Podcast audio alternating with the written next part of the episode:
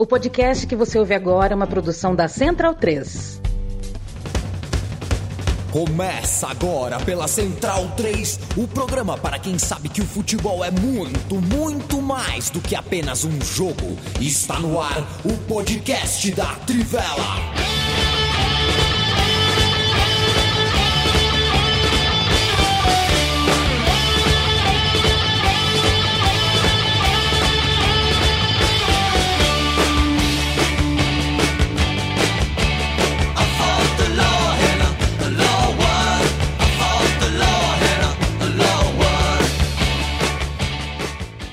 Senhoras e senhores, bem-vindos e bem-vindas ao podcast e videocast da Trivela na Central 3. Ô, oh, parceria bonita, Trivela Central 3. Eu aqui no vídeo, sempre no canto alto esquerdo, eu já percebi que o Felipe Lobo é, é detalhista com isso. Eu não sei se qual é o signo do Lobo e tal, não sei se é porque eu sou âncora.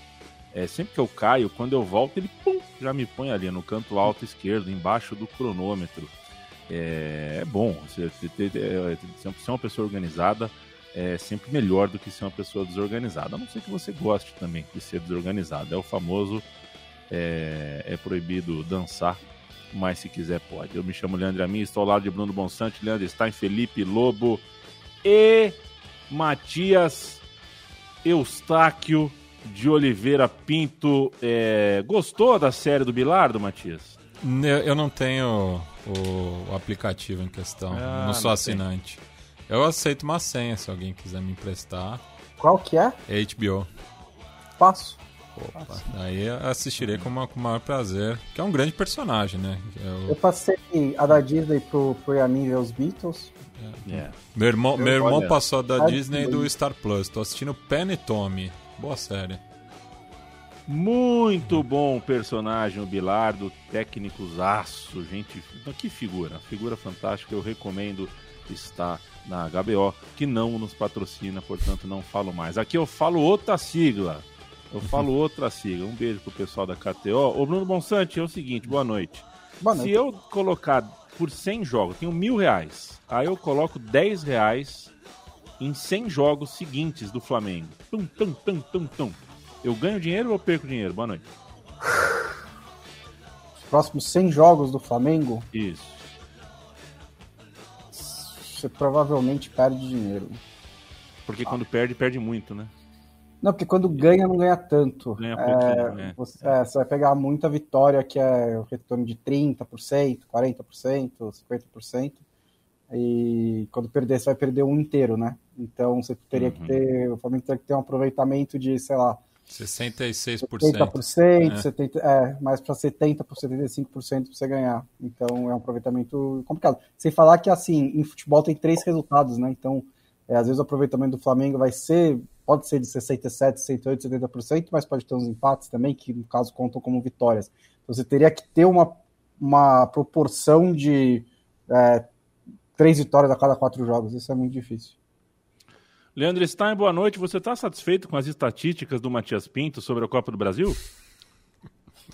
Tô, tô achando interessante. É uma discussão que teremos que ter hoje também, né? Mas um, uma Copa do Brasil é, com bastante surpresas, mas com aquele regulamento que Nossa. dá o empate para um time vencer, Lamentável. isso não me desce, né? Assim, uma competição de futebol que considera um ranking de cinco anos para classificar com empate isso aí para mim não, não existe no futebol. Seja membro da Trivela ou da Central 3, o financiamento coletivo da produção independente que você consome é importante. A Trivela e a Central 3 uh, ah, produzem esse tipo de conteúdo independente e a gente pede apoio em apoia.se barra Trivela ou apoia.se barra Central 3 compre produtos da Trivela. Ô Felipe Lobo, se eu quiser comprar produtos da Trivela, o que, que eu faço? Muito boa noite. Salve a mim, Bonsa Stein, Matias, todos que nos ouvem, todos e ouvintes e leitores do site. Vão lá no caphead.com.br barra Trivela, tem uma seção lá com várias coleções já, coleções com a nossa marca, coleções especiais sobre os times ingleses, que é a Big Six, tem também alguns de umas brincadeiras que a gente faz com a gente mesmo. Então tem muita coisa: caneca, camiseta, masculina e feminina, tem agasalhos. Então tem muita coisa legal lá. Uma porcentagem da receita da, da venda vai para a Trivela. Então você estará ajudando a Trivela e ainda comprando um produto bacana. Então você pode ir no caperhead.com.br barra Trivela ou entrar lá na trivela.com.br. No menu tem o link loja. Aí você compra também. Passou o carnaval e a gente está aqui mandando um abraço para Thiago Henrique, Lucas Silva, grande volante, Emerson de Souza. Vai cair essa história de chamar o Lucas Silva de grande volante, né? Porque a carreira deu uma. Mas eu gosto dele. Leonardo Vavassori, um abraço. Antônio Vitor, Danilo Queiroz, Rodrigo Gomes, Felipe Desidério, Rodrigo Vasconcelos, Daniel Palma. É... Puxa vida, quanta gente. Caleb Azevedo, Pedro Padovão, William Gomes, o coach Danny está aqui. Boa noite do Bielsa das escolas de futebol. É, caiu o Bielsa, hein? O futebol é assim. É, o futebol é assim. A gente tem dificuldade de entender. Aliás, deixa eu falar. A gente vai falar de Copa do Brasil, de Libertadores. É um pouco deselegante da minha parte falar do jeito que eu vou falar.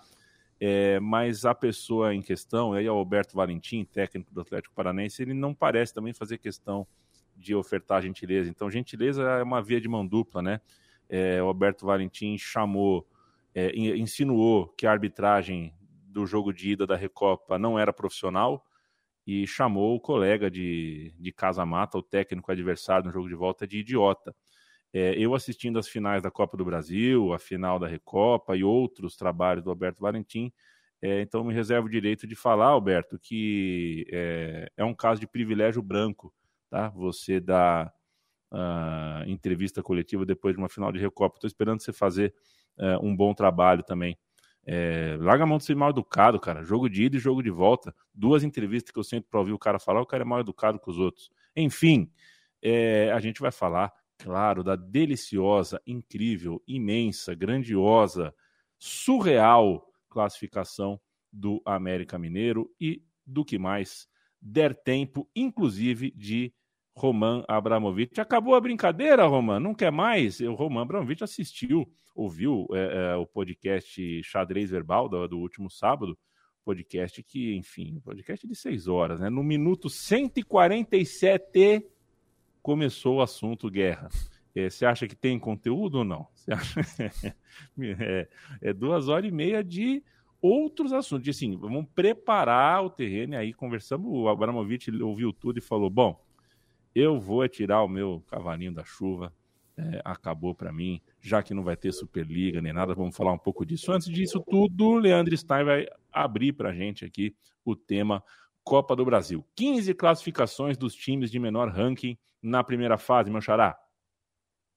Bom, é uma Copa do Brasil com muitas classificações desses times mandantes, né? Eu, particularmente, tenho essa crítica ao regulamento por classificar ou empate, mas acho que no geral essa primeira fase com jogos únicos é, na casa do time de menor ranking, isso é muito legal para trazer surpresas e dessa vez mais surpresas do que nunca com esses times mandantes com 15 classificações. Até então, nas cinco edições anteriores, existiu uma média de 10,6 classificados entre esses mandantes na primeira fase. E o recorde tinha sido logo na primeira edição com esse formato em 2017, quando 13 times passaram. É, até ontem, até ontem mas, mas eram, 14, eram hoje... menos clubes também, né, Stein? No começo, né? Era. É, tinha, se não me engano, tinha um pouquinho menos. É. É, mas enfim, o dentro disso acaba sendo um recorde. Eu tenho que conferir, eu não lembro se era menos. É, mas enfim, se eu, quando eu falo, se vocês puderem conferir para mim. É, mas nesse formato, o um máximo de classificações, até ontem 14, hoje ainda teve o, o Nova Venécia, vale lembrar que a gente está gravando o podcast enquanto estão rolando os três últimos jogos, né? Então, esse número ainda pode aumentar um pouco mais dependendo. E também uma Copa do Brasil em que os visitantes têm vencido pouco, né? Ontem foram seis vitórias dos visitantes sendo que nos 23 jogos anteriores até terça-feira é, também tinham sido seis vitórias de visitantes, então um número relativamente baixo, como as estatísticas do Matias também ajudam a ressaltar. E, e jogo e muitos times conquistando vitórias históricas, vitórias de peso. Acho que a grande história acaba sendo do Mirassol, que é, para quem acompanha o futebol paulista, é um velho conhecido de complicar contra os grandes.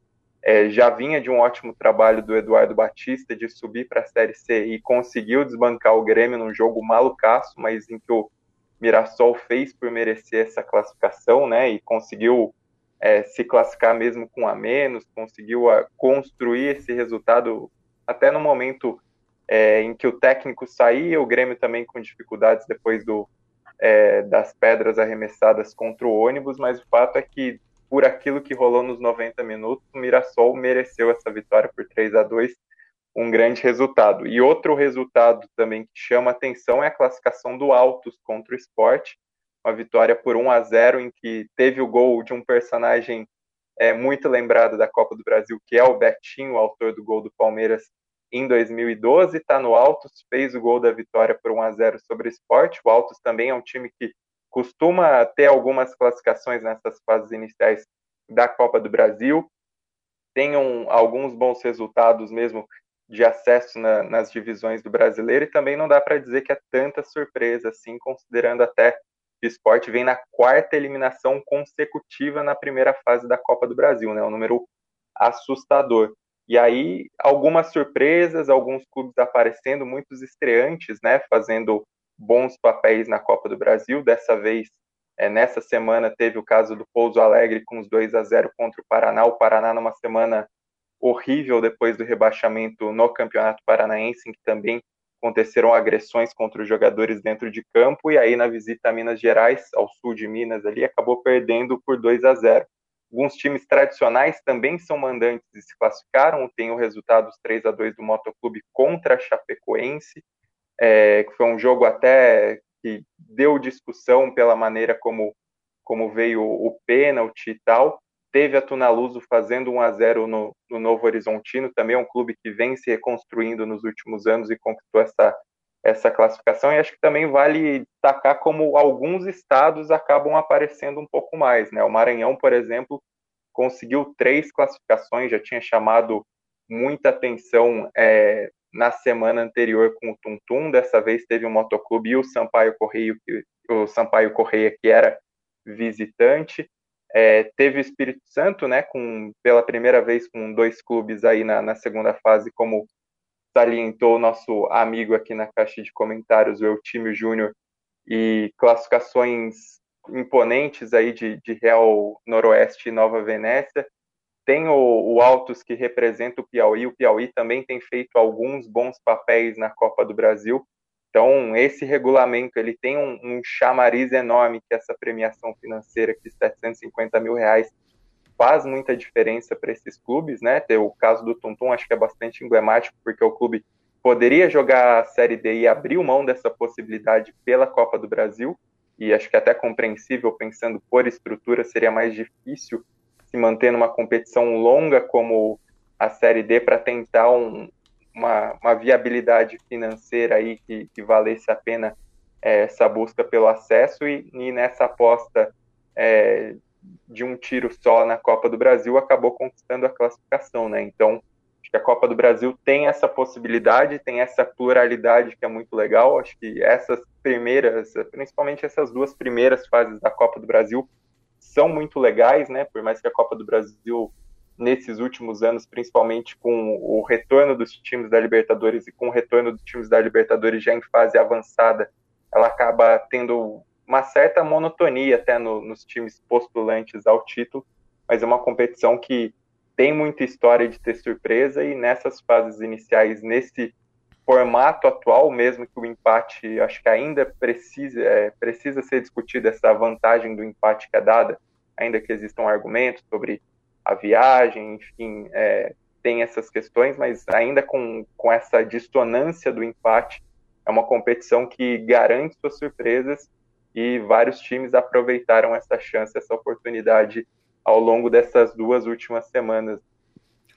Bom, eu daqui a pouco vou ouvir o Bonsa e o Lobo falar sobre América Mineira Libertadores, mas termino Copa do Brasil com o Matias. Eu citei, acabei de citar o xadrez verbal, né? é, porque o Jardim Verbal está batendo recordes aí, a última, né, a, a, a invasão da, da Ucrânia pela Rússia, né? Sabe, sabe, lá o que jantou, Matias Pinto, e assim, é, o que as pessoas não sabem é que para fazer um programa de seis horas tem quantas horas de estudo, quantas horas de edição, é, e pouca gente sabe é, que as pessoas nem sempre estão com a saúde 100%, nem sempre estão com as coisas 100% em casa, né? Então, quando eu brinco aqui que a gente começou a falar de guerra no minuto 147, é, eles poderiam começar no minuto 1, mas eles quiseram falar duas horas sobre outros assuntos e estudar esses assuntos e editar outros assuntos. Então, parabéns pelo recorde de público uh, dessa edição uh, última do Xadrez Verbal, Matias. É, mas nas horas vagas eu tenho visto que você está olhando a tabela da Copa do Brasil. No fundo, você está pensando assim: é legal a primeira fase da Copa do Brasil, mas ela podia ser muito mais legal, com mais clubes, com mais histórias, com um regulamento mais decente. É, mas o que que te, o que que te, né? Dá um destaque aí para mim, para a gente fechar a Copa do Brasil. É, eu acho que tem essa questão do, do dos empates, né? É, que é, até ontem foram 11 clubes é, beneficiados por isso, né? Então, quer dizer que do da, da, das classificações, né? É, do, do, que foram nove no total, né? Não, perdão, foram 11 no total, né? De clubes é, que venceram, é, que os, os, clubes melhores colocados venceram, metade, né? Da, da metade, 11 é, empates e 11 vitórias do, dos visitantes que acabaram classificando. Né? Então mostra aí que o, os clubes é, menor, com, com um ranking pior e que justamente tem menos condições no, no enfrentamento, né? mas mostra aí que também essa distância está diminuindo na, na, na, base do futebol brasileiro, né? enquanto que no topo ela está aumentando, na base está ficando todo mundo mais ou menos ali no mesmo bolo. Né? O, o Stein citou o caso do Tum Tum, é, que abriu mão de disputar a Série D, assim como o Glória de Vacaria, que abriu mão de disputar também a Série D, é, vai jogar, porque foi o campeão da última edição da Copa Federação Gaúcha e está na segunda divisão estadual, então seria um, um passo maior que a perna né, para essa equipe do interior. É, e é, eu acho que o, o, que impressiona também é os clubes da Série B, né? Dos 20, nove foram eliminados é, e três nem estão disputando, né? Caso de Bahia, Brusque e Ituano, né? Então, é, 12 clubes da Série B já não disputam mais a Copa do Brasil, né? Então mostra aí também como que a, a, a diferença da segunda divisão para a primeira já está muito grande, né? A, a, a Série B está muito mais próxima da, da Série C e D é, do que da A é, mostrando aí né, essa primeira fase é, da Copa do Brasil, até por conta dessa vantagem né, que, que os clubes das primeiras divisões têm, né, enquanto que é, nenhum clube da Série A foi eliminado até o momento. Né? O Atlético Goianiense está vencendo o União de Rondonópolis e o Internacional é, é o último a estrear, né, joga daqui a pouco contra o, o Castanhal. É, o Bahia, vale lembrar, entra na, na terceira fase, né? Como como campeão do, do Nordestão. E só para fazer a correção no, no que eu tinha falado, é, em 2017, quando passaram 13 times, ainda era, era o mesmo formato, né, dessa primeira fase, com 80 times e, e 40 confrontos. É, aumentou só um, né? É, é eram 91 participantes é. até o ano passado, e aumentou, agora são 92, eu não sei como que encaixaram aí, né? Sempre mandando um abraço pro técnico Gustavo, que agora se a gente enxerga a, o Matias, né, se ele arrumou, se a gente se a câmera está restabelecida por causa do técnico Gustavo da Central 3 que foi e arrumou a câmera. Júlio Palmieri, Evair ou Klinsmann? Klinsmann, mais Evair. É, porque tem o racional e tem o emocional. Materazzi ou Thiago Heleno? É, são, boa pergunta, César, porque são dois zagueiros subestimados. Dois zagueiros muito bons, é, que por alguma razão as pessoas associam a. Enfim. E o Thiago Rocha pergunta, Júlio César, o Ricardo Rocha perguntasse também, fico com o Ricardo Rocha é, pela técnica. Bruno Bonsante, uh, o que poderia ser inserido na narrativa da noite do defensor Del Chaco? Porque match point do goleiro perdendo o pênalti teve, bola na trave numa cobrança de pênalti teve, é, virada teve, que virada esquisita, que gol maluco. É, assim, é um, é um roteiro realmente incrível. Eu vou abrir aspas para o Douglas Seconello, que escreveu no seu blog Meia Encarnada. Ah, você vai me fazer falar depois do Seconello, é isso? É isso. Obrigado, viu? Para merecer essa definição, uma façanha requer circunstâncias bastante específicas e os eventos sucedidos em terras paraguaias alcançaram aquela aura que faz uma partida superar questões pragmáticas como tabelas e campeonatos. Daqui por diante, o Coelho tem dedicado para si um capítulo exclusivo no imenso fabulário futebolístico da América do Sul. É isso, né? Se o América vai cair para o Barcelona de Guayaquil e jogar a Sul-Americana e se for mal na Sul-Americana, uh, o que aconteceu ontem está separado, né? É uma história com fim em si mesmo. E, e, foi assim a estreia, né, do América na Libertadores. Então, é um bom começo de história, né? Acho que não sei como ficaria mais é, incrível só se rolasse, sei lá, a cena, do, a cena final do Space Jam, sabe? Chega uma nave é, é, extraterrestre e aí sai o Pelé pronto para jogar pelo América Mineiro. Acho que isso poderia tornar o jogo um pouco mais bizarro. Porque Essa é da hora de ter o Caruso fazendo charge é, aqui no programa. É, porque é muito, assim, é difícil quantificar, assim, classificar o quanto foi é, épica a vitória do América Mineiro. É, tava, ganhando, tava perdendo por 3 a 0 até o intervalo, tava perdendo ainda por 3 a 1 né, lá pros 20, 20 e poucos minutos do segundo tempo, e consegue a virada fora de casa contra um time do Guarani que, assim, é, é um time que recentemente na Libertadores tem muita experiência, né, o clube Guarani já fez campanhas, fez campanhas que chegou no mata-mata da, da da Libertadores recentemente, o América de novo, estreando na competição. É, e nos pênaltis também, além de bola na trave, além de o Guarani perder os últimos pênaltis, ainda teve aquele pênalti que o Jailson pega e a bola sai rodando, né? E entra no gol. Então teve muita coisa, assim. É uma. Fico muito feliz pelo América Mineiro, fico muito feliz pelos torcedores do Coelho, porque acho que é, é uma vitória é, enorme para um clube que ele precisa, né? É, é, é, um, é um clube muito legal do Brasil, um clube tradicional do Brasil, mas que não tem tanta oportunidade de vitória, né? oportunidade de título. Então, uma vitória como essa, uma classificação como essa, entra na história como se fosse um, né?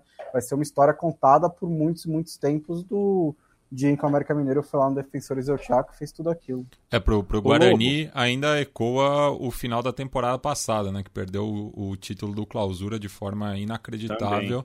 É, e verdade. essa eliminação acho que tá ainda nessa esteira, né? Apesar do Gaspar Sérvio, né? O goleiro argentino é, ter saído do clube, atualmente está no Rosário Central. É, ele que foi talvez o principal é, culpado né, da, da, da do vice-campeonato é, mas mostra que o, o, o clube aborígene está com muito azar, né? Ô Lobo, eu ia te perguntar algo sobre o Fluminense, mas o Fluminense jogou na terça, a gente já está na quinta noite e eu estou emocionado com o América Mineiro. Fala mais de América Mineiro para mim, companheiro. o América Mineiro do Wellington Paulista, né? Tá lá. Eu jamais é... contrataria, veja você. É, e ele fez um bom jogo. É... Não, e ele faz parte, né, Lobo? É, é, é, ele faz parte desse ótimo momento do Fortaleza. Ele tem uma é, sai muito digno do Fortaleza e agora constrói também a sua história. A gente fica falando mal. Eu não acho ele um, um bom jogador, né? Talvez eu esteja equivocado. Talvez ele seja bom, sim. Ah, ele, ele tem características. É, a gente fala muito sobre é, jogadores de área e tudo, e ele é um veterano, né? Ele tem 38 anos. É, é um jogador já com, com, com, bastante rodagem, né? Mas ele, ele, ele ajuda bastante porque é, ele tem uma característica que ele aperta muito a marcação ali na frente, né? Ele, ele atrapalha muito. Então ele, ele até é, é, um tipo de jogador que a gente já viu no, nos tempos de Cruzeiro, quando ele era mais jovem também, fazendo até a função de lado de campo, né? Para deixar a área para um outro jogador. Então, ele é um jogador bem versátil. Ele não é brilhante tecnicamente, evidentemente, assim. Mas ele é um jogador bastante útil, justamente porque ele consegue atrapalhar o adversário, além de fazer ali a função dele de, de meter gol é, de dentro da área. É importante, assim, é um time do América é, que, pô, conseguir fazer isso numa Libertadores, não importa que é uma fase preliminar ainda, é, é, algo muito difícil. O Guarani é um time, como o Bonsa falou, é um time que tem conseguido fazer bons resultados, causar problemas. E agora, acho que para o América o difícil é que vai pegar talvez o time mais é, forte dessa primeira fase da Libertadores, da fase preliminar. Porque o Barcelona, assim, é um time.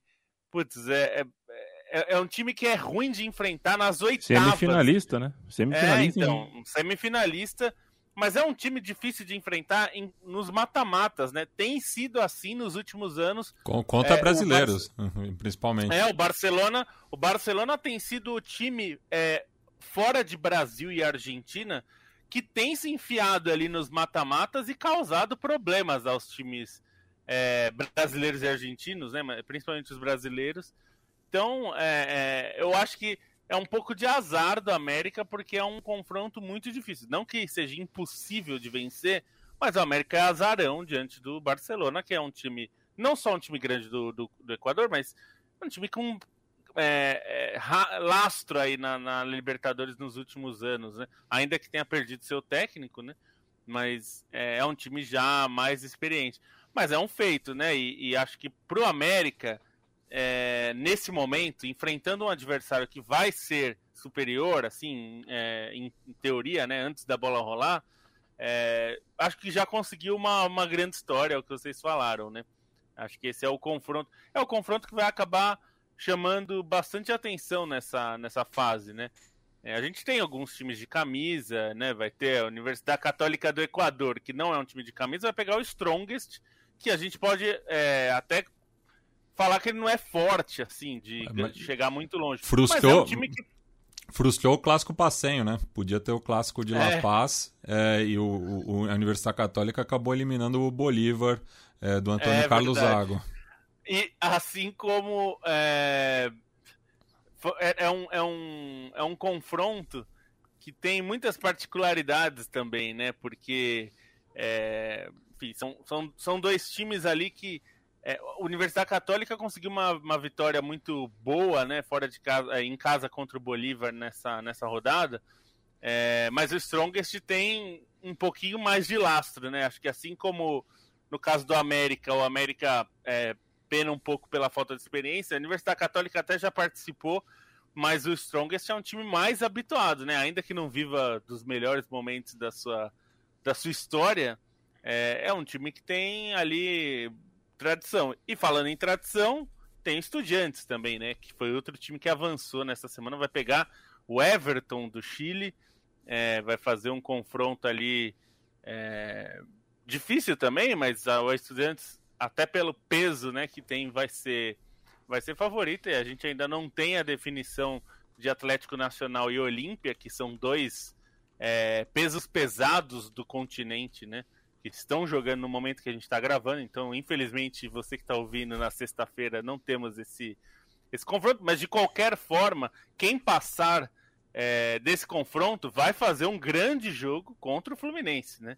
O Fluminense que passou com duas vitórias, mas de qualquer forma, o Fluminense, assim como o América, vai ter uma tarefa muito, muito difícil, porque tanto Atlético Nacional quanto o Olímpia são, são times de peso, assim. Claro, momentos e tal, a gente pode discutir um pouco os momentos desses times, mas são times que dificilmente ninguém vai passear no Defensores del Chaco ou, enfim, não, jogar contra o Olímpia fora de casa nunca é, nunca é moleza, jogar contra o Atlético Nacional não é moleza.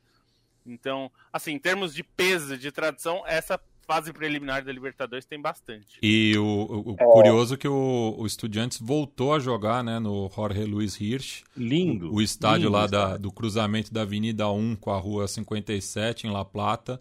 Que, algo que não acontecia desde 1984, quando foi derrotado pelo Olímpia, né, o estádio que ficou aí é, mais de uma década em reforma. Ele, enquanto isso, joga, jogou bastante é, no Estádio Único de La Plata ou no Centenário de Quilmes. É, mas é interessante aí ver uma cancha tão histórica voltando a Libertadores e é, do, do outro lado do o Everton de Vinha Del Mar que joga no Sal, Salsalito é, que foi sede do Brasil no Mundial de 62. Que, que deveria se chamar Estádio Garrincha. Eu estive em 2011 no estádio do Estudiantes, Matias. Era só mato, só mato. Tava abandonado, parecia uma construção abandonada mesmo, assim. Então fico muito feliz de ver um estádio tão da hora, um estádio tão poronga quanto esse. Diga lá, Stein. Não, só falar da, no, no jogo do América, dar um mérito também para o Marquinhos Santos, né? Pela maneira como ele mexeu no time e a maneira como acabou sendo decisivo pela entrada do Everaldo, principalmente. O Pedrinho também entrou no, no primeiro tempo fez a diferença. Em cima do que o Bonsa falou, acho que é legal a gente olhar de uma pela via contrária até, né? O América pode ser um time que não conquista muitos títulos, mas acho que é, é legal o América ter essa grande campanha na Libertadores para que os torcedores nos outros países do continente se interessem pela história do América e reconheçam, né? Um clube que é deca campeão mineiro, que tem títulos muito expressivos no campeonato mineiro, é, enfim, em anos mais esparsos nas últimas décadas, tem suas conquistas de Série B, tem a Copa Sul Minas e são é, conquistas importantes, mas menos visadas. E acho que um épico desses, acho que pode também fazer, pode despertar outras pessoas no continente a conhecerem um pouco mais a tradição do América Mineiro, né? Que não é necessariamente um clube para ser considerado um grande do Brasil, mas tem uma, uma história única também para ser reconhecida e vão ter que chamar de América, né? O pessoal de fora aí que chama o Atlético Mineiro de Mineiro. É, não vai dar para chamar o América Mineiro de Mineiro também. Então vocês vão ter que chamar de América, vocês se deram mal. César Bandeira manda um abraço. Rodrigo Blini, mais uma taça para nós e a mim. Como assim, Rodrigo Blini? É, você está insinuando que eu trouxe pro Palmeiras? É, não, é, tá falando de taça de vinho, você não, você não toma vinho? ah, perfeito, perfeito, perfeito. Maxwell Pinheiro, boa noite, amigos, boa noite. César The Flag, e o Betis, hein? O Betis é finalista da Copa do Rei. Puta, eu gosto do Betis. É uma pena que o time que tem a, a, coroa, que é real, depois que eu fiquei adulto, eu não gosto mais. Mas eu gostava do Betis, cara, por causa do Denilson. Gosto do Betis. Depois levou o, o Sobs. Eu gosto do, do Betis. eu gostava de jogar no videogame por causa do Sobs. Pois é, e eu acho o Sevilha, enfim, né? Aí tem o Maradona no Sevilha. Eu acho o Sevilha um barato. Eu gosto dos dois times de Sevilha. Torço pro futebol da Galícia e de Sevilha. Sou contra o futebol do País Basco e da Catalunha. É, o Real Madrid a gente conversa depois. Eu, time, o Júnior, um abraço. Douglas, eu te ama. Toca Stones. É, não podemos mais. Ele pergunta aqui: Mané ou Mané? Mané. Rafael Ferreira, Wanderson Ferreira, Guilherme Delight, Guaratuba, é, Curitiba nos abraça. Uh, o... Gente, deu a hora, né? É, eu coloquei ontem 10 reais em Bahia e Atlético Lagoinhas. Coloquei 10 reais no Bahia. Perdi os 10 reais, porque o Atlético de Alagoinha, de ganhou uh, do Bahia. Então preciso recuperar esse dinheiro e é Bonsa e Felipe Lobo com suas dicas que vão me fazer recuperar. É o momento KTO, KTO.com. Entra lá.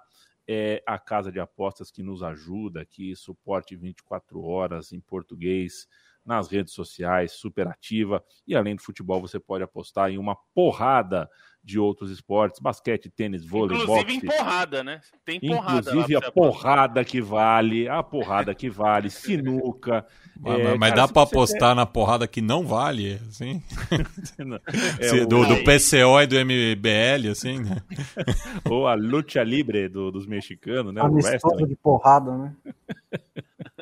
Olha, boa pergunta. Será que tem casa de aposta para aquelas palhaçadas de WWE? Boa pergunta. Na com KTO. Certeza. Você é, tem na. Na... Tem, né? é, é. Com certeza tem. Se você quer brincar de aposta, quer participar do site de aposta, a gente pede que você faça na KTO, porque a KTO ajuda e ajuda bastante a gente. KTO.com. Toda semana, Lobo e Bonsa trazem três dicas para você seguir os mestres e assim ganhar dinheiro. Começa com você, Felipe Lobo Batista. É, e a KTO, você sabe que como a gente, como ela começou a fazer ação com a gente, aqui eles foram atrás da Inter, já que eu gosto da Inter, eles começaram a patrocinar a Inter nos últimos foi, meses. Foi Agra agradeço esse gesto de, de boa vontade, assim, da Catel, uhum. eu fiquei feliz. Muito obrigado, uhum. viu, Catel? Mas então, as, as apostas dessa semana, eu vou ter duas no mesmo jogo, me perdoem, mas é que são é, cotações interessantes. A primeira, sábado, Nice e PSG se enfrentam. O Nice é o segundo colocado na Ligue 1 é um time forte dentro da, da Ligue 1 nesse momento, mas, contudo, entretanto, todavia, tem um aproveitamento ruim em casa. É isso que é curioso. Nas últimas partidas aí, nas últimas sete partidas, ela, é, nas últimas dez partidas, perdeu quatro em casa. É, não, não tem sido, não é um bom mandante e vai pegar o PSG. No primeiro jogo entre eles, eu, eu vou fazer a, por que, que, a cotação tá boa? Porque no primeiro jogo entre eles foi empate e na Copa da França a Unice ganhou nos pênaltis. Mas o PSG vai só faltando o Mbappé. Não é uma falta pequena, mas vai ter Messi, Neymar e, e companhia. Então, 1,87 a cotação da vitória do PSG. É raro ter essa cotação para uma vitória do PSG na Ligue 1. O, o jogo que vai ter duas apostas é o clássico de Manchester. Manchester City, Manchester United, no estádio Etihad, que é o estádio do City. Vai ser no domingo. E aqui a primeira é: ambos marcam. Tem sido um jogo bem movimentado. É, a ambos marcam, tá com uma cotação de 1,80, que é uma boa cotação é, esses dois times trocam vitórias entre si. A, o Manchester United, na época do Solskjaer, jogava nada contra o West Ham, mas pegava o Manchester City e jogava bem e ganhava. É, esse time do Rangnick a gente não sabe, porque ele joga mais mal do que bem. Mas, é, o que não mudou muito em relação ao antecessor, inclusive. Mas é um jogo que costuma ter movimentação. E eu coloco ambos marcam, porque por mais que eu acho que o Manchester City vai ganhar, acho que não será de zero. E não sendo de zero, a grande chance, há uma chance razoável do gol do Manchester United ser de Cristiano Ronaldo. E essa é a segunda aposta. Gol de Cristiano Ronaldo a qualquer momento do jogo. Está pagando 3,80. Aí você vai me dizer, pô, mas ele estava em crise de gols aí outro dia. É, pois é, mas aí é o Cristiano Ronaldo, né? Então, assim, 3,80 para um gol do Cristiano Ronaldo a qualquer momento num jogo grande é uma cotação bastante razoável é, mesmo que o time perca, eu acho que é bem possível ter um pênalti. Se tiver um pênalti, por exemplo, a chance de ele bater é 100%. Se ele estiver em campo, né? A não ser que ele seja substituído. É, então é uma boa oportunidade aí. Se tiver uma boa chance, ele vai guardar. Mas eu acho que a vitória vai ser do City. Mas aí eu não apostaria, porque é um jogo muito equilibrado. Sábado, meio-dia, é... sabia que o Newcastle é o segundo melhor time da Premier League nas últimas cinco rodadas? Fez 13 hum. pontos em 15 e o Liverpool fez 15 pontos. É, o Newcastle fez mais pontos do que o Manchester City nessas últimas cinco rodadas e vai pegar o Brighton em casa e é uma odd que está bem é, desajustado, achei, tá 2,75 para o Newcastle ganhar. Como o Newcastle ainda não inspira aquela confiança toda, né? É, eu boto o handicap zero a favor do Newcastle, significa que se empatar, a aposta volta. Se o Newcastle ganhar, vale 1,90 é, contra o Brighton, que vem de três rodadas, é, três derrotas seguidas e somou só quatro pontos nos últimos 15 jogos. Aí também no sábado, 17 horas, Real Madrid e Real Sociedad é, são dois times que pendem a menos gols é, nessa temporada. A, o Real Madrid, inclusive, em cinco dos últimos seis jogos, teve só um gol ou nenhum.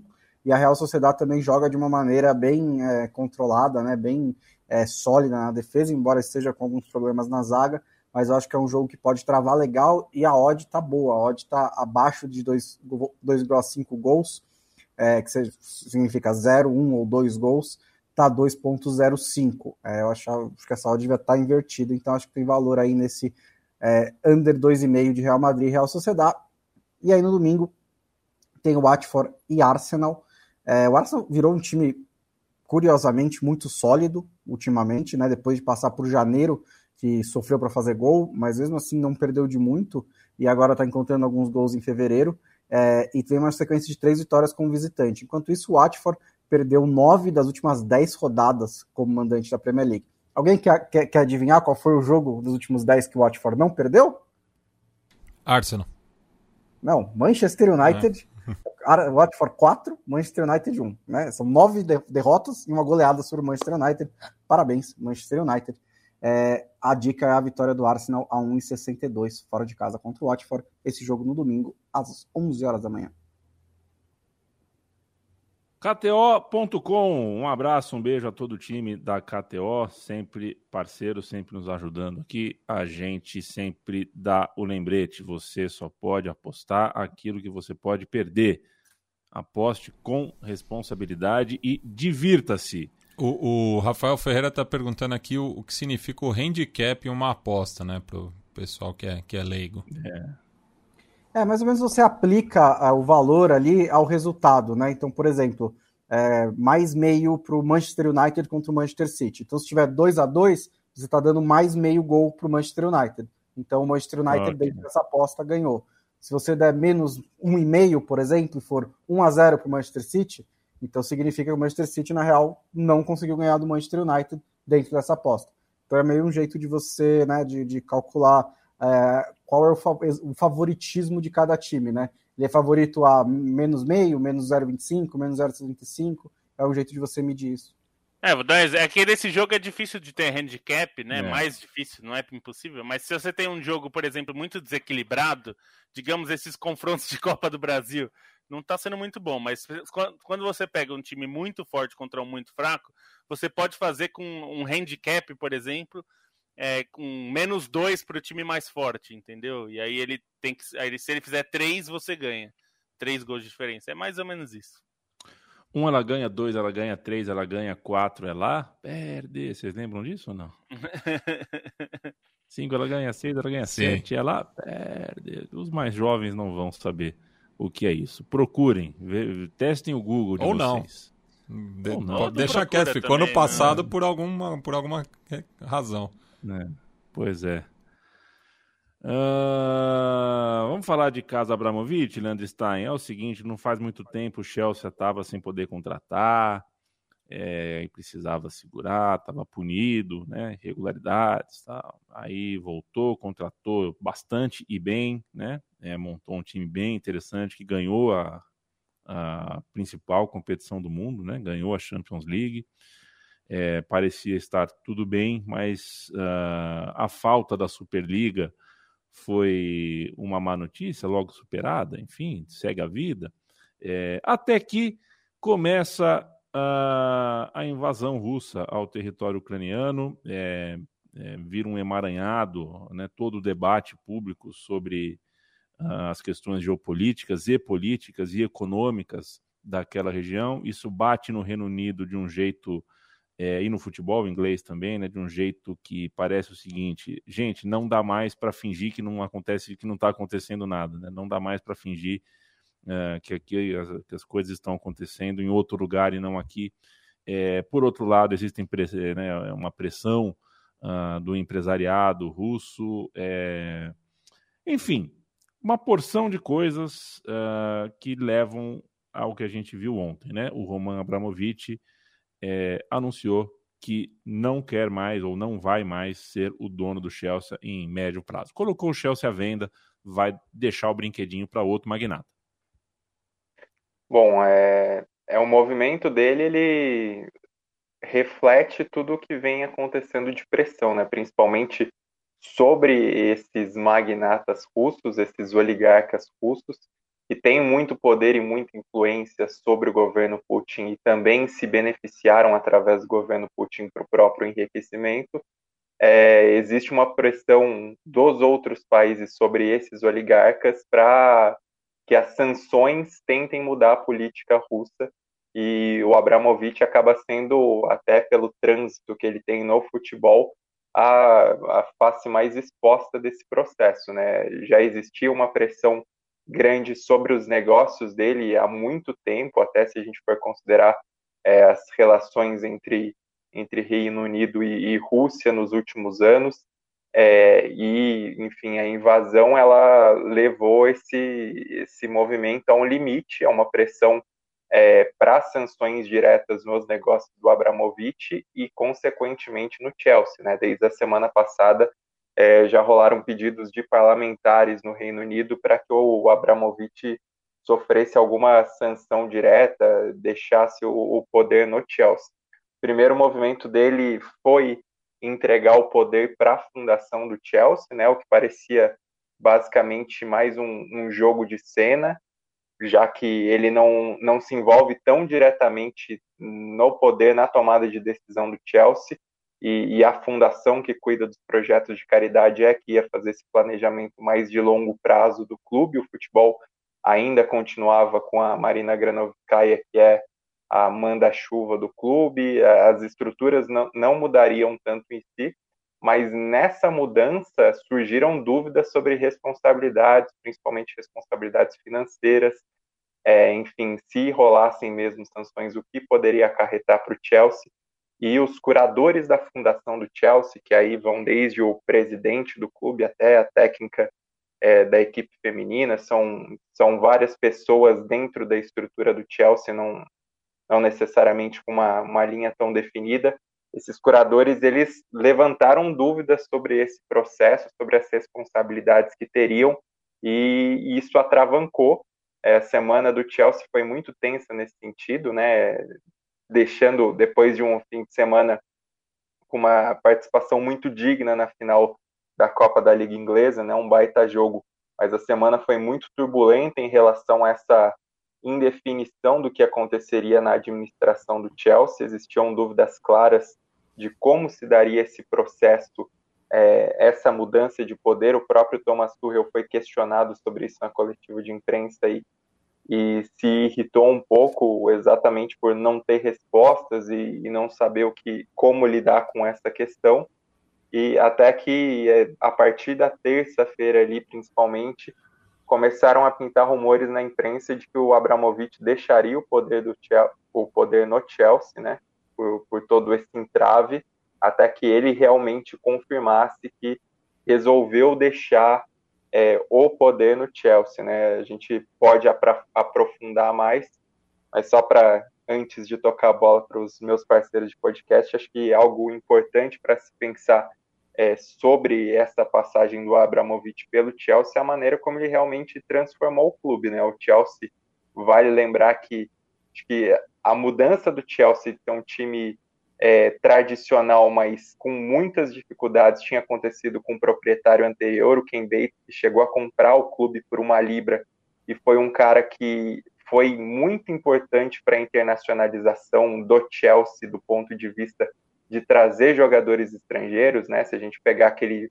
Chelsea dos anos 90 que começou a ganhar copas nacionais é, e internacionais de, de, segundo peso, era um time que tinha muitos craques estrangeiros ali, uns medalhões como Zola, como o Gullit, como o como o.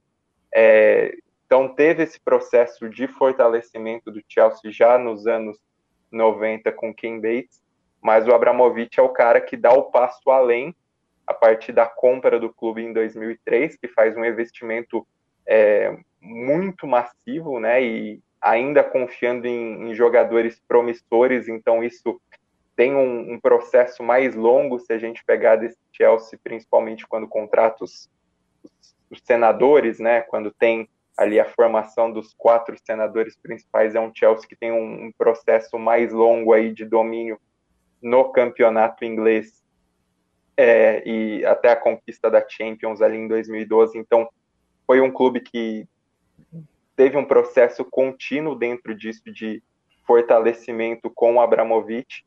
E o Abramovich, acho que, diferentemente de outros donos, ele é um cara que, no fim das contas, conseguiu uma estrutura pro clube que, que o clube conseguiu ser sustentável a partir dessa virada de década ali, da década de 2000 para a década de 2010.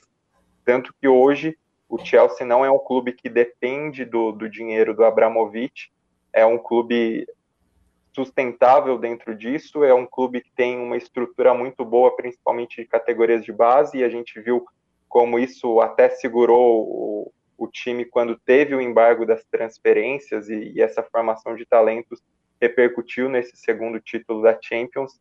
Então, Abramovich, ainda que seja um, um cara que basicamente ele inaugura essa era de, de donos é, bilionários nos clubes da Premier League, ele também tem um, um, processo contínuo aí que não torna o clube mais tão dependente dele, mas obviamente tem uma questão de imagem que pesa muito, tem uma questão, é, enfim, da, da própria relação ao redor do Chelsea que pesa muito, e é isso que leva também o Abramovich a tomar essa decisão nesse momento em que ele é tão questionado, tão pressionado e, e até tenta se manifestar de alguma maneira dentro do, do, do, contexto da invasão, né? Primeiro ele disse que não ia se envolver, depois ele foi lá para negociar diretamente com o Putin, depois é, dentro dessa notícia da venda diz que vai repassar o dinheiro é, para para os refugiados ucranianos, para as pessoas ucranianas que estão sofrendo com os conflitos, e depois surge notícia também que ele vai redirecionar parte do dinheiro para as famílias de soldados russos. Então, é, tem toda uma questão de imagem que a gente também sabe que isso foi fundamental para ele chegar ao Chelsea, para ele se tornar essa face tão conhecida e até para facilitar os negócios dele além do futebol, porque foi um cara que instrumentalizou também o futebol para os negócios dele, inclusive no Reino Unido, né? O Reino Unido tem um histórico aí de, de receber esses oligarcas russos, se aproveitar desse dinheiro e se aproveitar do dinheiro também de bilionários sem se importar com a origem na Premier League, né? Esse caso foi um grande. Ah, é verdade. Porque o Abramovich sempre esteve ali, né? Quando ele chega na, no futebol, é, ele é problematizado, as questões são levantadas, mas ele meio que vira paisagem, porque ele ficou lá, ele não, não chegou, colocou dinheiro e foi embora, ele se tornou realmente um dono é, longevo no futebol inglês. E aí começaram a entrar os estados, né? Os estados do Oriente Médio, comprando clubes também, gastando ainda mais do que o Abramovich, e meio que por comparação pareceu que até que o Abramovich não é tão ruim assim. Aí a Rússia invade a Ucrânia e todo mundo diz: ah, é verdade, ele é amigo do Putin. E aí eu acho que realmente, assim, é, eu não sou um cara que fica procurando hipocrisia em todo lugar, mas essa particularmente me incomodou, que a, a Premier League aceita, por exemplo, né, que a Arábia, o Newcastle diga não é a Arábia Saudita que está me comprando, é o Fundo Público de Investimentos que está me comprando. Mas o Abramovich também não é o Putin, né? Não é o Putin que é dono do Chelsea, é o Abramovich. Se quer usar essa mesma lógica, por que, que o Abramovich está tendo que vender o Chelsea? E assim, eu não estou dizendo que ele não deveria, não estou dizendo que ele é santo, nem nada disso.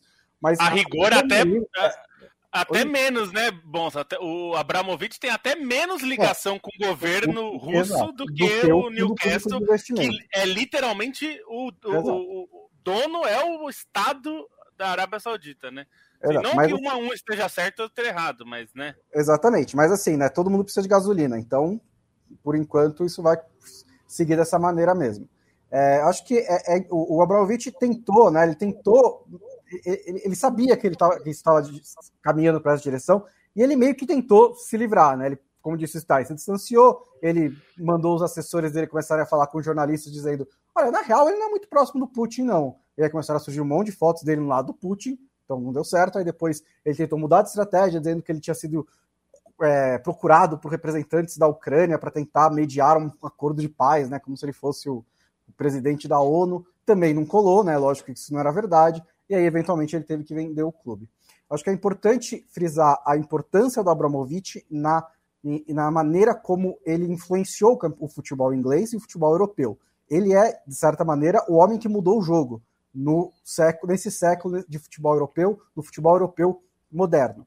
Por dois aspectos, principalmente. É, não que não houve mecenas antes dele, mas nenhum nesse nível ele inaugura uma época em que o, a, a, o, poder de gasto, de, o poder de investimento de um clube está completamente desassociado às receitas desse clube. Não importa, sempre houve uma certa relação. Nesse, a partir do Abramovich, essa relação foi dizimada. Ela não existia mais. Ele chega com 150 milhões de libras, depois ele acrescenta mais 150 milhões na temporada seguinte, que é um dinheiro que hoje em dia seria, seria muito, e naquela época era absurdo, né? em 2003, 2004, 2005 é, ele, ele, ele traz o José Mourinho de fora. De repente, o Chelsea, que já era um clube né, internacional, se torna muito mais internacional ainda. E ele se, é, é, foi um, também abriu as portas para uma legião de donos estrangeiros dentro do futebol inglês, que não, não era assim antes dele. Havia um ou outro ali, mas ele é o primeiro de grande relevância. E, e, e, e também ele apresenta o mapa né, para os clubes-estados, para o, o que, ele, o, que o, o Emirados Árabes e o Catar, principalmente, e agora a Arábia Saudita vai tentar fazer, é tudo baseado no sucesso que o Abramovich teve entre né, 2003 e até aqui. É, a piada lá no Reino Unido é que ele pegou um clube em quarto lugar, gastou 1,5 bilhão de libras e entregou em, ter em, terceiro lugar. Né? É lógico que não é exatamente assim, mas é, ganhou cinco Premier Leagues e duas Champions League no meio do caminho. Foi, do ponto de vista esportivo, um grande sucesso. Agora, é, e o futuro do Chelsea? Né? Para onde o Chelsea vai daqui? Porque, como disse o Style, o Chelsea é um clube sustentável. O Chelsea é um, assim, dos clubes. Vamos fazer esse recorte. Dos clubes da Superliga, você não consegue comprar nenhum hoje em dia. Tá? Não, não, não é, não, eles não estão à venda, ninguém vai vender esses clubes. Porque por mais que eles estejam reclamando que o futebol não dá dinheiro, esses futebol dá dinheiro pra caramba e esses clubes dão dinheiro pra caramba. Esses são clubes que ganham os, os, as maiores fatias dos contratos de televisão e de patrocínio. E influência, né?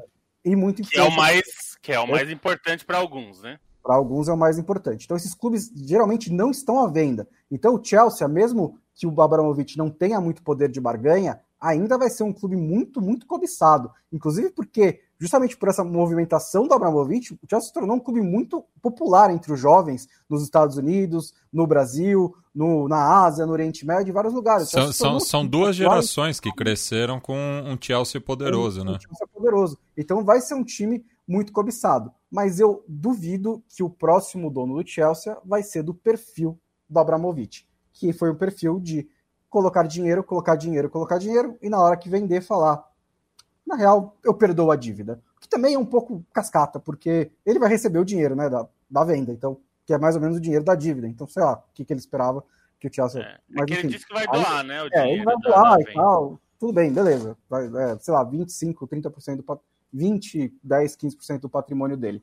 É, então, é, o Chelsea também tem que se eu acho que o Chelsea é, ele tem estrutura, ele está sustentável para continuar sendo um super clube daqui para frente, mas ele vai ter que se adaptar a uma nova estrutura, porque eu acho muito difícil que venha um novo mecenas, um novo bilionário com, com que, que, que de, de, eu acho, acho que o próximo não vai ser o cara em busca do soft power. Acho que vai ser realmente um investidor com mais perfil mais perto do, do Manchester, do Manchester United, United, né, provavelmente.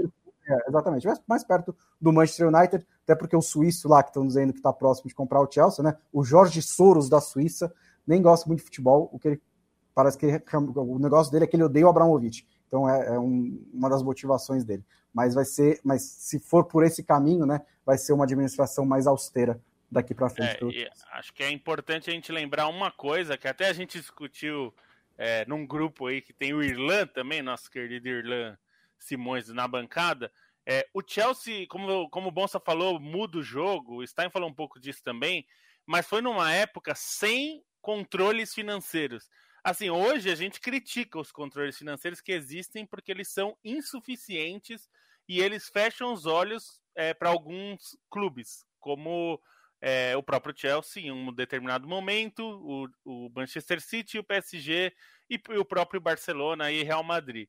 É, então, é, ele pegou em 2003 uma época sem controle nenhum. A Premier League não fazia controle nenhum e a UEFA não fazia controle nenhum. Então era possível você chegar no clube com um cheque em branco e contratar ilimitadamente, que foi o que o Chelsea fez por 3, 4, 5 anos.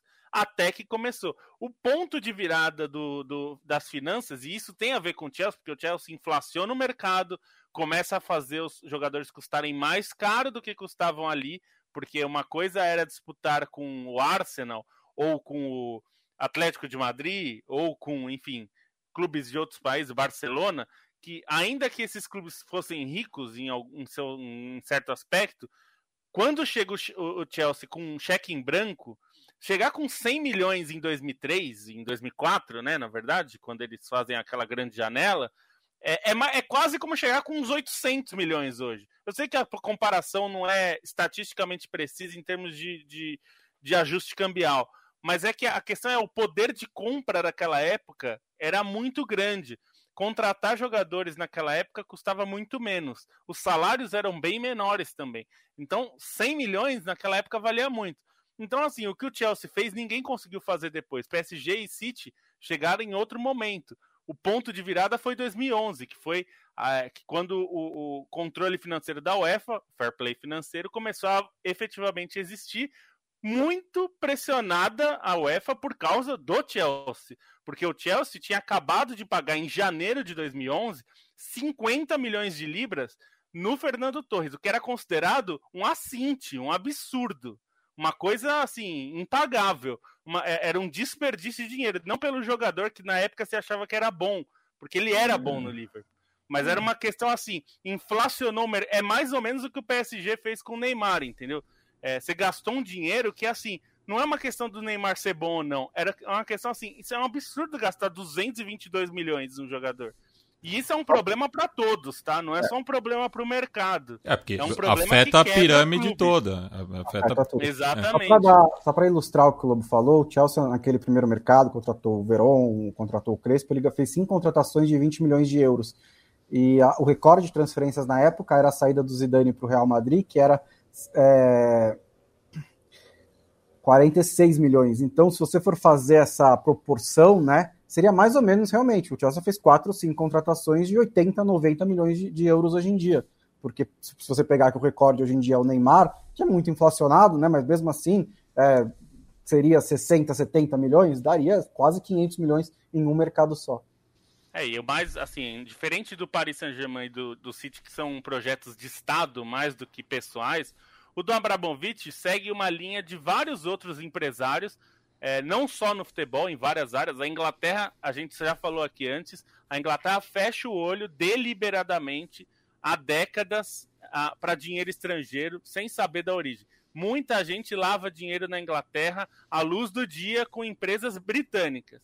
E o governo olha pro lado, finge que nada está acontecendo. O futebol só começou a acontecer isso mais nesse final dos anos 90 início dos 2000, quando o Abramovich entra lá nessa proporção. Até tinha um ou outro dono estrangeiro, mas era muito limitado. O, Abramovich fez outra coisa. E ele fez algo que a gente vê o mundo inteiro fazer. Usa o futebol para a sua imagem. Ele é adorado pela torcida do Chelsea. Eu não estou dizendo que a torcida do Chelsea está errada, meu Deus, você, porque futebol é uma questão complexa. O que eu estou dizendo é, o objetivo dele era mudar a imagem dele pessoalmente, porque ele era visto como um cara, né, que se beneficiou de uma de uma de uma partilha de bens entre amigos na Rússia, que é o que foi o que aconteceu na, União, na, na dissolução da União Soviética, e ele queria criar laços com o Reino Unido para fortalecer os negócios dele, principalmente.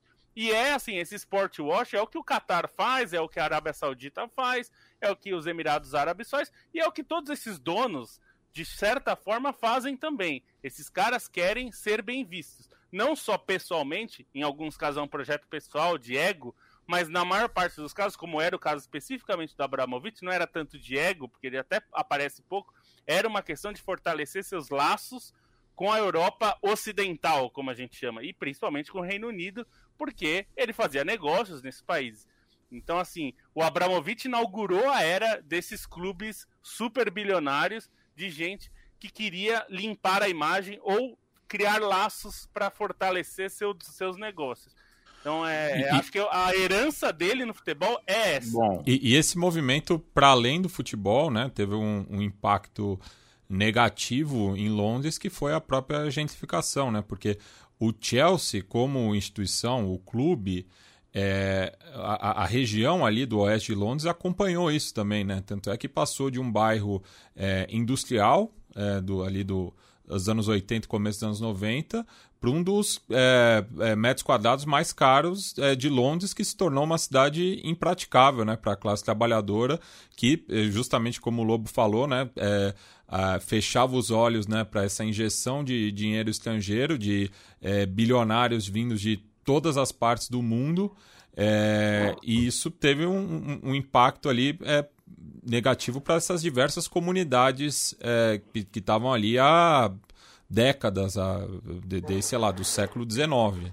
Eu, eu, li um artigo hoje do Simon Cooper, que, né, que é um dos autores de Soccernomics, ele escreveu para o Financial Times sobre a rede de proteção, digamos assim, né, ele chama de enablers, que não tem uma tradução melhor para o Brasil, é, dos, dos, dos, dos, russos que levam o dinheiro para o Reino Unido, né?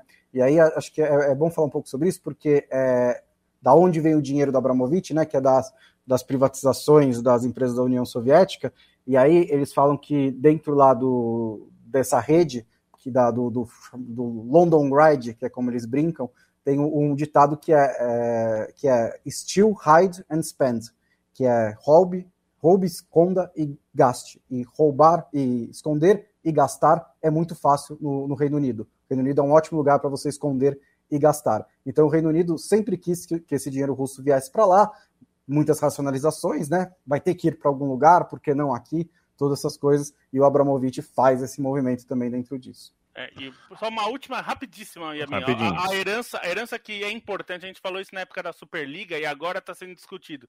Eu espero que não seja só conversa, mas o que se fala hoje forte no Reino Unido é mais controle financeiro em relação aos donos, né?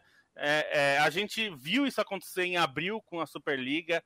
É, eu espero que alguém, com os deputados do Partido Trabalhista estão tentando fazer isso, mas os conservadores sabem que isso é uma pauta popular.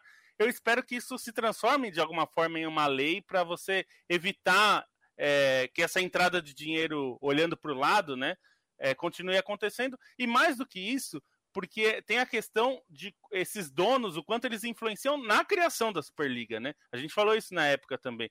Então, assim, você ter clubes que tenham participação de alguma forma da torcida é muito importante. Eu espero que eles lembrem disso, porque o Abramovich não foi o primeiro e não vai ser o último, embora o impacto dele tenha sido marcante, né? Um abraço para o André Pasti, falou que um amigo dirigiu de Presidente Prudente até Dourados, é, ouvindo o xadrez verbal. É, é uma charla de responsa. Mike Costa, ó, diretamente de Ouro Preto, chegou no fim, mas deixa um abraço. O Pedro Gauch falou que assistiu, ouviu né, o podcast Meu Time de Botão sobre o Newcastle, é, os Entertainers, né? última edição. Newcastle é. que teve um dono também rico, só é. que era britânico, e botou muito dinheiro na época do Shearer, né? Era o recorde Exato. mundial de contratações. Contamos, ah, contamos disso. falamos disso, que é, é, o John, é o João Salão, né? João. Esqueci qual é, como é que é salão em inglês? É o nome dele, João. Salão, não.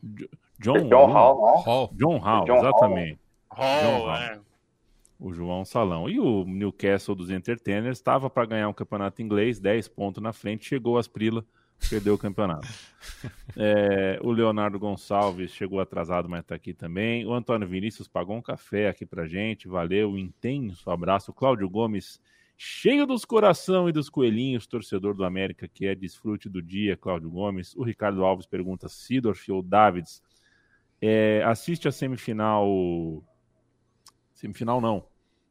É, assiste as quartas de final de 98. Holanda e Argentina. Meu Depois assiste a semi também. O que o Davids joga esses dois jogos, é, com todo respeito ao Sidorf. É que o, o Sidorf acho que foi mais longevo, né? É, é. o Sidorf foi mais longevo. Em, em, clube, talvez até tenha tomado melhores decisões na carreira. Mas eu acho o Davids, o Davids me o David Tinindo me impressionou mais. Leonardo Emanuel pergunta o que, que eu acho. Eu, eu larguei o BB, esse ano não deu, Leonardo. Parei na, no quinto dia do Big Brother, não, não sei. Saiu uma pessoa nessa terça aí que eu não tinha visto ainda.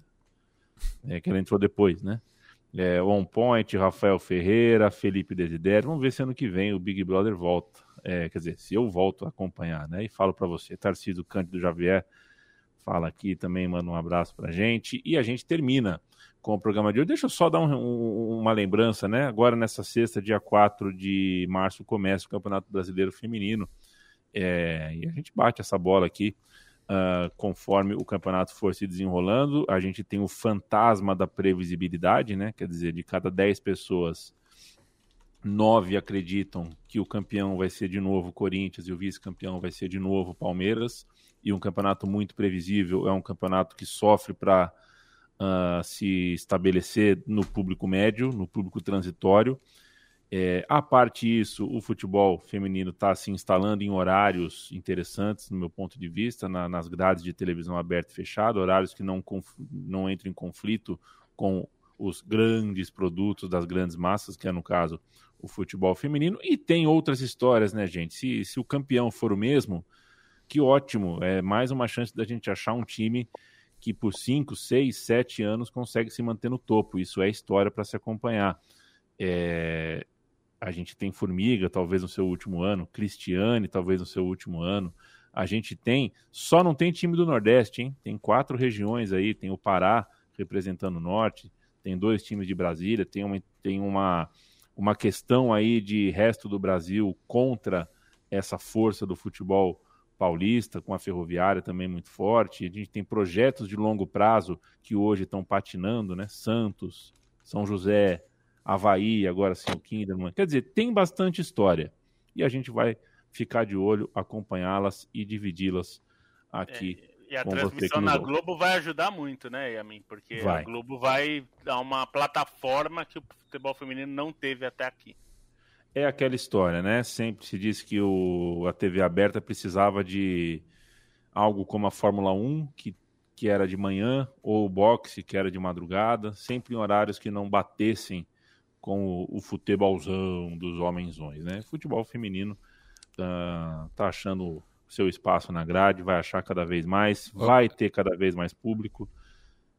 e vamos em frente. Diga lá, Mati. É, você citou a Formiga, né? É, Miraildes Maciel Mota hoje completa 43 anos. Parabéns pra Formiga. Que coisa, hein? Parabéns, feliz aniversário pra Formiga. É a maior, né? Eu, em que pese, eu não meço a Marta por bolas de ouro, não, não acho que é isso que determina o quão, quão craque ela foi, e é, é, mas eu acho que como representatividade, para mim, é, Formiga é a maior do futebol brasileiro. Uh, não, não acho, Blini, mas assim, também não, não sei te responder. Ela me pergunta se o Abel Ferreira é o maior da história do Palmeiras. Eu acho que tem um empate triplo aí, ou quádruplo. É, Brandão, Luxemburgo, agora o Abel, pode pôr o escolar. É um empate quádruplo, é muito difícil assim, eu falar que um. Até porque a história está sendo feita ainda. Não e sei. são momentos muito diferentes, né? Exato. Acho que é um empate, cara. Vai, vai muito no, no detalhe ali. Vamos terminar o programa, gente. É uma pena, mas a gente precisa se despedir. Tchau, Boncinha. Tchau. Até a próxima. Vou dar um destaque para as Copas Nacionais, que vão ter finais diferentes, né? Na França, vai ter final diferente na Espanha, com Betis e Valência.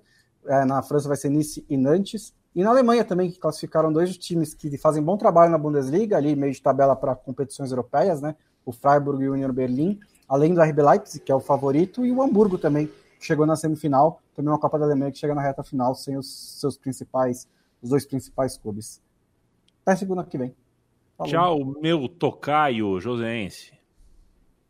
Tchau, Yamin. E só uma curiosidade para terminar o programa: se o Abramovich tiver em dúvidas no que fazer no futuro longe do Chelsea, recomendo ele olhar a história dos ex-presidentes do Chelsea. Talvez ele abra um parque dos dinossauros já que o vozinho do Parque dos Dinossauros, né, o Richard Attenborough, é o ator, ele era presidente de honra do Chelsea, foi presidente de honra, honra até 2014, quando ele faleceu. Então, vai que o Abramovich resolva investir o dinheiro dele em, em dinossauros, né? Acha um, um âmbar ali com, com DNA pré-histórico. Ou, vai trabalhar na National Geographic, né? É, eu, eu recomendo para o Roman Abramovich Maceió. Maceió está em boa fase. Tchau, Felipe Lobo. Tchau, tchau, Yamin. Um beijo para você, para todos que nos assistem. E só lembrar que agora que a gente tem SAF aqui, tem muita gente que deseja Abramoviches nos nossos clubes. E é bom lembrar o que acontece quando vem um cara desse no, no futebol local, que é o que a gente falou do Chelsea. Você quer um time, independente de ser o seu, tá? É, todo mundo quer que seja no seu. Mas a chance maior é no, de não ser no seu, né? Porque tem muitos clubes. Então, é. evidentemente. Um, né? Você não torce não, e, e, e, vai E a longo prazo isso tem uma implicação ali, né? Enfim. Então a gente tem que pensar o que, que a gente quer para o nosso futebol. É o, é o Abramovich que a gente quer para o futebol brasileiro? Eu e a não, chance maior é vir o Mike Ashley, né? É, a maior chance é ser o Mike Ashley, é ser o dono do Málaga, né? É ter investimentos que falem clubes, é ser o Rangers, né? Que cai para a quarta divisão. Fiorentina, Napoli, Parma. Tá cheio de clube aí que era peso é. pesado e foi bater lá no, no, fundo da piscina. Então, Esquece, Lobo. It's, it's time to put fire. E comprado, comprado é mais barato do que vão pagar pelo Haaland na próxima janela. Provavelmente. Tchau, Matias Pinto. Tchau. Até, até já, né? Até já para você e até segunda-feira aí para os nossos ouvintes e o trio Ternura da Trivela. Trivela.com.br, leia a Trivela, acesse a Trivela, curta a Trivela, é, clique no sininho, se inscreva, faça o diabo para ajudar essa redação tão briosa. A gente volta segunda-feira e viva Fernando Vanucci.